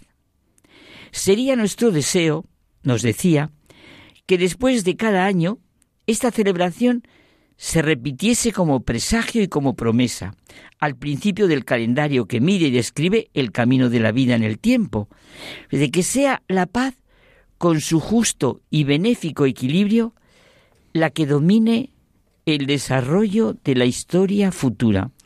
Dios mío, que pasara esto en estos momentos como lo pedimos todos los días. Pues realmente es una llamada fuerte en nuestra vida a empezar el año civil, los años de nuestra era, que es la de después de Cristo. Bueno, es que estos que dices, eh, algo que también se está quitando es esa realidad de antes de Cristo, después de Cristo, que estudiamos todos desde pequeño, ¿no? ¿Por qué dicen algunos nuestra era solo? ¿Verdad? Nuestra era empezó con ese ahora, mm, digamos, de actualidad gloria a Dios en el cielo y en la tierra para paz a los hombres de buena voluntad, ¿verdad? Claro. Ahí empieza nuestra Ahí empieza. Y lo central de nuestro día es ese comienzo del año con Santa María, Madre de Dios. Y por eso lo que estamos comentando es una maravilla unirlo al Día Internacional de pedir de la mano de nuestra Madre por la paz, y si es lo más humano y lo más, lo más natural, iba a decir. San Juan Pablo II nos ilumina, nos ilumina con su totus tus, todo tuyo, que es el lema de su pontificado, refiriéndose a María, la Madre de Dios, la Madre de la Iglesia. La fiesta de Santa María, Madre de Dios, nos dice San Juan Pablo II, es como un mensaje final de la octava de la Navidad del Señor. El nacimiento hace referencia siempre a la que ha engendrado, a la que da la vida, a la que da al mundo al Hijo del Hombre. y es que el primer día del año nuevo, civil, es el día de la Madre de Dios. La vemos en muchísimos cuadros, esculturas, con el niño en brazos, en su seno. La madre que ha engendrado y alimentado al Hijo de Dios es María, la Madre de Cristo. No hay imagen más conocida y que hable de modo más sencillo sobre el misterio del nacimiento del Señor, como la de la Madre de Jesús con él en brazos. Es verdad. Oye, ¿acaso no es esta imagen la que estás tú diciendo la fuente de nuestra confianza y esperanza? ¿No es esta la imagen que nos permite vivir en el ámbito de todos los misterios de nuestra fe y al contemplarlos como divinos, considerarlos a un tiempo tan humanos? Dios ha querido, esa es la redención, una nueva entrada en el mundo. Dios quiere la obediencia libre del hombre a su voluntad. Esto es muy importante. ¿eh? Al crearle libre, se ha hecho como dependiente del hombre. Su poder está unido al sí, no forzado, de una persona humana. Y así, gracias al consentimiento de María, comienza la historia de la salvación. Cada hombre ha de repetir libremente su sí al Salvador. Cristo es portador universal de la salvación. Su llegada significa la plenitud de los tiempos. El complemento de la Anunciación a María es el anuncio del nacimiento de Juan, el último profeta del Antiguo Testamento y el que marca el umbral del Nuevo Testamento que hemos estado sintiendo tantísimo durante todo el Adviento. Los elementos del nacimiento están llenos de significado. La pobreza, en la que el verdadero primogénito del universo elige revelarse. El esplendor cósmico. Repetimos, gloria a Dios en los cielos y en la tierra paz a los hombres de buena voluntad. Ese que envuelve el pesebre, el amor especial de Dios por los pobres, que se manifiesta en el anuncio a los pastores. Bueno, y en las figuras de los magos, porque ahí se expresa la inquietud, la búsqueda y la expectativa interior del espíritu humano. Abramos nuestro corazón y nuestra razón a ese sí concreto de Dios hombre en la solemnidad de Santa María, Madre de Dios. San Agustín pone luz en nuestro diálogo. Desde uno de sus sermones, porque nos ayuda mucho su vivencia de las dos respuestas sobre Santa María, Madre de Dios y de la Iglesia, hechas por su Hijo Jesucristo, ¿verdad? Me encanta. ¿Sabes qué me está pasando con San Agustín? Pues eso que pasa con lo que tú me venías diciendo de un villancico que has oído y cómo se necesita oírlo más, más, más. Pues yo con San Agustín lo leo y es como si fuera nuevo. Me gusta muchísimo que, lo comenta San Agustín, que al decirle a Jesús que le esperaba a su madre y sus hermanos, es precioso, por la alusión que has hecho, Jesús contesta, el que cumple la voluntad de mi Padre que me ha enviado, ese es mi hermano y mi hermana y mi madre. Claro, como se pregunta San Agustín, ¿no cumplió la voluntad del Padre la Virgen María de una manera excepcional que dio fe al mensaje divino? que concibió por su fe, que fue elegida para que de ella naciera entre los hombres el que había de ser nuestra salvación, que fue creada por Cristo antes que Cristo fuera creado en ella? ¿Quién ha cumplido? ¿Ha escuchado la voluntad de Dios mejor que María? Su sí, su hágase en mí según tu palabra, es un hecho que ha marcado nuestra historia, antes y después de Cristo, como decíamos. Y claro, esto Jesús nos lo quiere hacer sentir una y otra vez es una maravilla. Santa María, Madre de Dios, cumplió con toda perfección la voluntad del Padre. Y por eso es más importante, a mí me impresionó esto que dice San Agustín, su condición de discípula de Cristo, que por ser madre de Cristo. Y claro, la otra respuesta que nos está estallando a los dos. ya me. Claro, mientras Jesús hablaba a la gente, una mujer entró eh, de entre el gentío, levantó la voz diciendo, Dichoso el vientre que te llevó y los pechos que te criaron. Pero Jesús repuso, Mejor dichosos los que escuchan la palabra de Dios y la cumplen. Es que este piropo es, creo que es el que más me gusta del Evangelio, y el que más me gusta. Tú sabes con qué satisfacción se lo decía a tu madre. Mm. María es bienaventurada, dichosa. Escuchó la palabra de Dios y la cumplió. Llevó en su seno el cuerpo de Dios. Pero el camino la verdad y la vida, dice San Agustín, estaba en todo su interior. Es precioso, ¿eh? Estaba antes en todo su interior.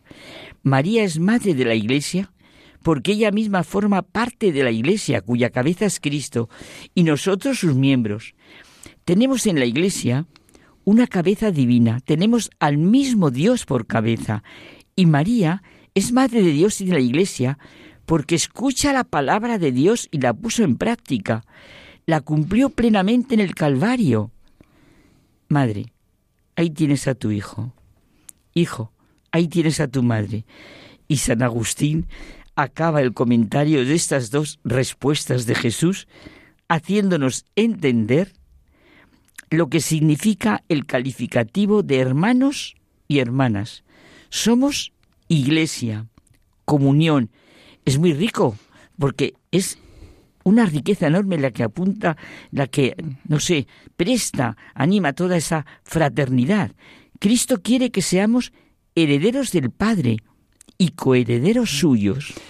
Y para acabar, qué mejor que recordar las palabras de San Juan Pablo II, tres años antes de morir.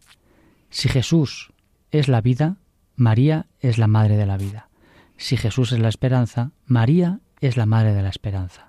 Si Jesús es la paz, María es la madre de la paz, madre del príncipe de la paz. Sí, gracias por traer esta cita de San Juan Pablo II que es preciosa. Yo creo que a partir de ahora, de una manera nueva, como siempre lo estrenamos, tenemos que saborear cada día nuestra oración cotidiana. Santa María, Madre de Dios, ruega por nosotros pecadores, ahora y en la hora de nuestra muerte. Amén. Feliz año así. Feliz año.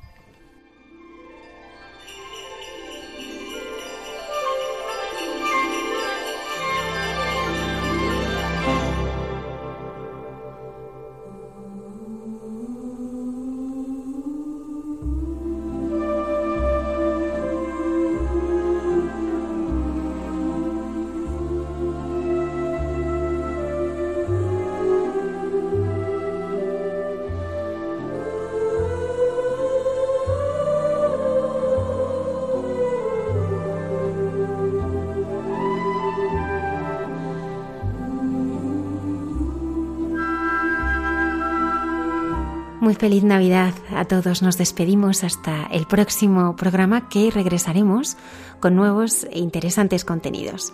Muchas gracias por estar ahí.